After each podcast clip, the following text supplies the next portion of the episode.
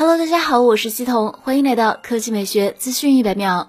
MassMed Press 曝光了三星 Galaxy S22 Plus 的详细信息。和 Galaxy S22 一样，Galaxy S22 Plus 也是四边等宽的全面屏设计，形态为中置挖孔直屏，屏幕尺寸为6.55英寸，后置三摄，有四种配色。核心配置上，三星 Galaxy S22 Plus 采用 FHD 加 AMOLED 全面屏，峰值亮度达到1750尼特，是迄今为止安卓阵营亮度最高的旗舰手机之一。它同时配备5000万像素大底主摄、1200万超广角和1200万长焦。支持两倍光学变焦，前置三千二百万像素。值得注意的是，MassMed Press 爆料称，三星 Galaxy S22 Plus 有猎户座二零零版本，它会在印度发售，而美版搭载骁龙八旗舰处理器，国行预计也会是骁龙八版本。电池为四千五百毫安时，支持四十五瓦有线快充。传闻这款旗舰会在二月八日正式发布。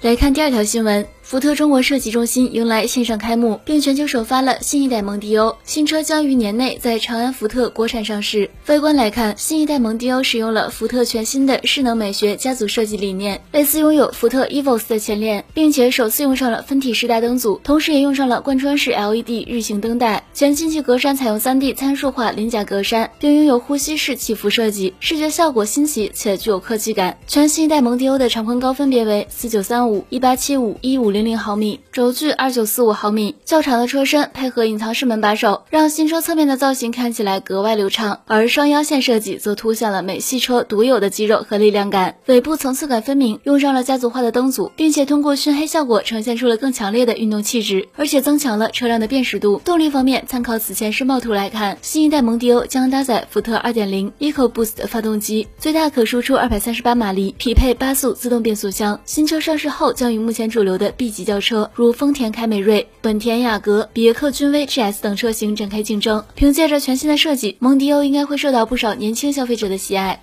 好了，以上就是本期科技美学资讯一百秒的全部内容，我们明天再见。